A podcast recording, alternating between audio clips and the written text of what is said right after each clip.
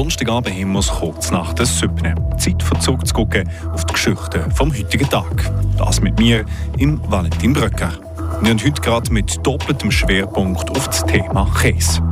Weil Schweizer Käse ist zwar beliebt, aber nicht mehr so stark wie früher. Wir gehen der Frage nach, wieso? Und im Kompetenzzentrum Agroskopz ist ein neues Käsereifungsverfahren entwickelt worden. Wir erzählen noch, wie das genau funktioniert. Die Region im Blick. Der hiesige Käse ist in der Schweiz sehr beliebt. Auch in den anderen Ländern rund um die Schweiz kommt unser Käse sehr gut an. Im internationalen Vergleich schneiden wir aber nicht so gut ab. In der Rangliste schafft es zum Beispiel der Greyerzer Käse gerade einmal auf Platz 50. Was die Platzierung für das Image vom Schweizer Käse bedeutet und welchen Einfluss die Rangliste überhaupt auf den Export hat, das erklärt noch Vanja Di Nicola. Im internationalen Vergleich vom Online-Magazin Taste Atlas landet die Schweizer Käsesorte weit abgeschlagen auf den hinteren Rängen. Was aus Schweizer Sicht vielleicht nicht so gut aussieht, findet der Philipp Barde, der Direktor von der Sortenorganisation Gruyère, nicht nur negativ. Ob das schlecht ist oder nicht, wir sprechen von den 100 der höchste Käse der Welt und es gibt mehr als tausende Käse, dann kann ich nicht sagen, das ist schlecht. Wir sind im Klassement drin. Das ist schon etwas. Was im internationalen Vergleich eher schlecht aussieht, sieht im zentraleuropäischen Vergleich schon wieder ganz anders aus. In dieser Rangliste finden sich nämlich gerade drei Schweizer Käse in den Top 10. Der Philipp Bade erklärt das Phänomen wie folgt. Sie wissen mehr genau, wo der Produkt stammt und äh, ich bin sicher, die europäischen Leute kennen uns besser. In Amerika es gibt so verschiedene andere Produkte, dann sind wir äh, so eine kleine Nische trotzdem. Rangliste hin oder her, auf Export hat die keinen Einfluss. Dass im letzten Jahr aber weniger Schweizer Käse ins Ausland verkauft worden ist, liegt an der wirtschaftlichen Unsicherheit. Dazwischen eben ist jetzt der Krieg in Ukraine gekommen und dazu kommt eben diese Energieprobleme und Steuerungsprobleme und noch der Wechselkurs dazu. Und eben im Ausland sind wir langsam sehr teuer geworden. Auch Trends innerhalb der Käsebranche können das Kaufverhalten der Menschen beeinflussen. Im Moment ist zum Beispiel Frisch- oder Weichkäse bei den Kunden beliebter, weil der als gesünder wahrgenommen wird. Jetzt stellt sich natürlich die Frage, ist das nur ein vorübergehender Trend oder wird der den Käsemarkt auf Tour verändern? Das ist immer schwierig zu sagen, was ist ein Trend und was ist eine Zwischenmoment in den Tendenz. Was ist ein Zeichen in langen Sicht und was ist etwas der Kurzgleich wegen der Teuerung oder so, das ist im Moment sehr schwierig zu sagen. Ob Trend oder nicht, ob Top 10 oder ein paar Plätzchen weiter hinten, laut Philipp Bade ist der Schweizer Käse auf dem internationalen Markt gut positioniert. Ja, und wie das Ranking vom Online-Magazin Taste at Last genau funktioniert und wie alle die Käsesorten platziert kommen, das hat Vanja Di Nicola heute mit der Anne Moser besprochen.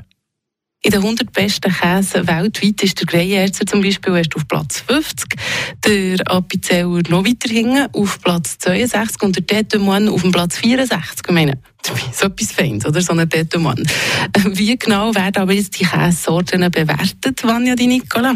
Das Online-Magazin Taste Atlas ist eine interaktive Plattform, die weltweit Daten und Bewertungen sammelt. Es ist also so eine Art Datenbank, wo Nutzerinnen und Nutzer ihre Meinung zu einem Nahrungsmittel, Gericht oder Restaurant abgeben können. Die, die die Plattform betreiben, erstellen dann entsprechende Ranglisten, wie eben beispielsweise die 100 bestbewertetsten Käse der Welt. Aha, also, aber der kann bei dieser Plattform wirklich jeder und jede einfach so mal eine Bewertung abgeben, oder? Prinzipiell schon, ja. Jede Besucherin und jeder Besucher von dieser Webseite kann zu jedem Lebensmittel, das er oder sie probiert hat, eine Bewertung abgeben. Die Plattform unterscheidet nur zwischen gültigen und ungültigen Bewertungen. Wie das genau geht, weiß man als Nutzer aber nicht. Und auf der Grundlage von gültigen Bewertungen werden wie im Beispiel von der Käsesorten Ranglisten erstellt. Und wie schnell kann sich so eine Platzierung in Ihrer Rangliste verändern? Die Ranglisten verändern sich fließend. Das heißt, dass wenn eine bestimmte Platzierung, wie beispielsweise bei uns in den Medien bekannt gemacht wird, melden sich viele neue Nutzerinnen und Nutzer an und stimmen für ihren Lieblingskäse ab. Und auch schon die kleinsten Veränderungen bei den Bewertungen können zu Verschiebungen in der Rangliste führen. Schweizer Käsesorten sind dafür ein Paradebeispiel. Vor einer Woche war der Greyerzer Käse noch auf Platz 31, gewesen. heute ist er auf Platz 50. Eine gröbere Verschiebung hat es auch beim Appenzeller Käse gegeben.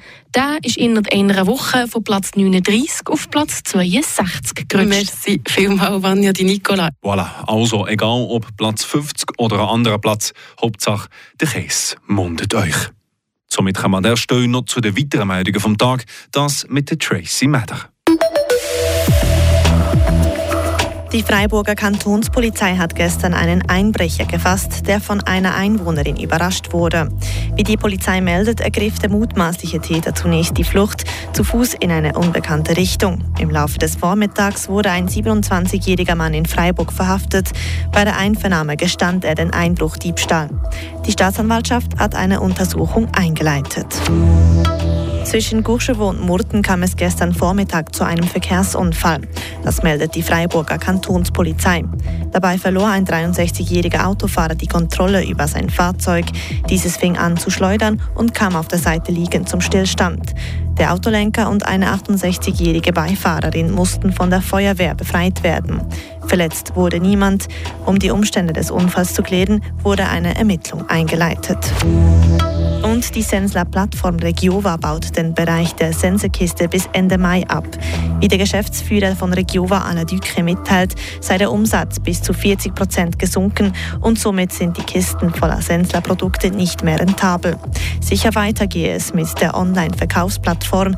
Diese ist die letzten drei Jahre auf über 120 Anbieterinnen und Anbieter gestiegen. Die Region im Blick. Kompetenzzentrum vom Bund für landwirtschaftliche Forschung, das Agroscope, hat ein neues Käsereifungsverfahren ausgetüftelt. Für das haben sie im Jänner sogar ein Patent vom Europäischen Patentamt bekommen. 13 Käserien haben beim ersten Testversuch mitgemacht. Unter ihnen Grandschneuf. Der Beitrag von Corinna Zurinde.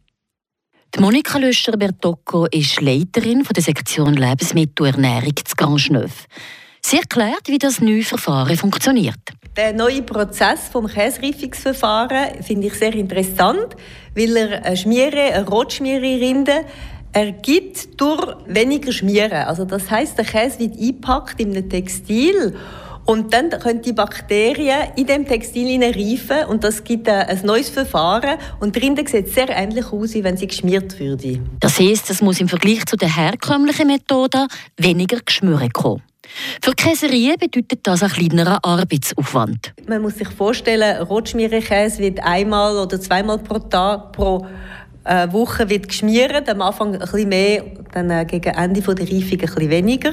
Und das ist ein sehr grosser Aufwand, äh, so ein Keller voll mit 3000 Käse, die geschmiert werden Also wenn man da die Frequenz vom Schmieren kann abtun, ist das sehr ideal. Und durch die neue Methode wird der Käse schneller reif. Wenn äh, im Käsekeller die Lagerzeit kürzer ist, dann spart man durch das Lagerkosten, aber natürlich auch Energie. Und das ist ja sehr positiv. Die neue Methode mit der Verpackung vom Käse in einen biologisch abbaubaren Stoff hat die Erwartungen der Testkäserien übertroffen. Wir haben erwartet eine schnellere Reifungszeit und ein bisschen mehr Aroma. Und beide Sachen sind eigentlich fast übertroffen worden beim Raclette, weil der Käse sehr schnell reif worden ist und das Aroma sehr gut war. Also alle, die den degustiert haben, haben das wirklich sehr geschätzt, das feine Aroma. Einziger Wermutstropfen, dort, wo man den Stoff beim Käse zusammengebunden hat, hat es einen Abdruck auf den Käserinde gegeben.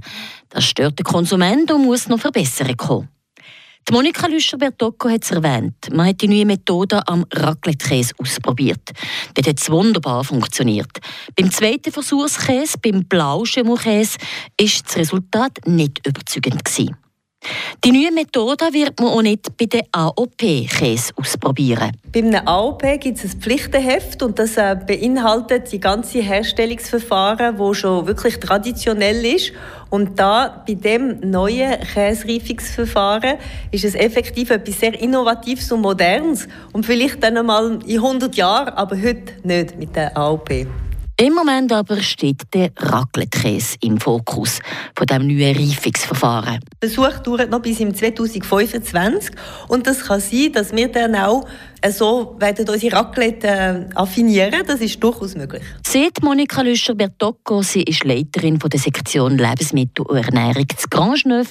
Grangeneuve hat zusammen mit zwölf anderen Käserien an diesen Testversuchen mitgemacht. Der Beitrag haben wir gehört von der Corinna Zochinde. Voilà, das sind die Hintergründe vom heutigen Donnerstag mit mir, im Valentin Bröcker. Allen zusammen noch einen schönen Feierabend. Das bewegt heute Freiburg. Freiburg aus seiner Geschichte. Ging auf frapp.ch.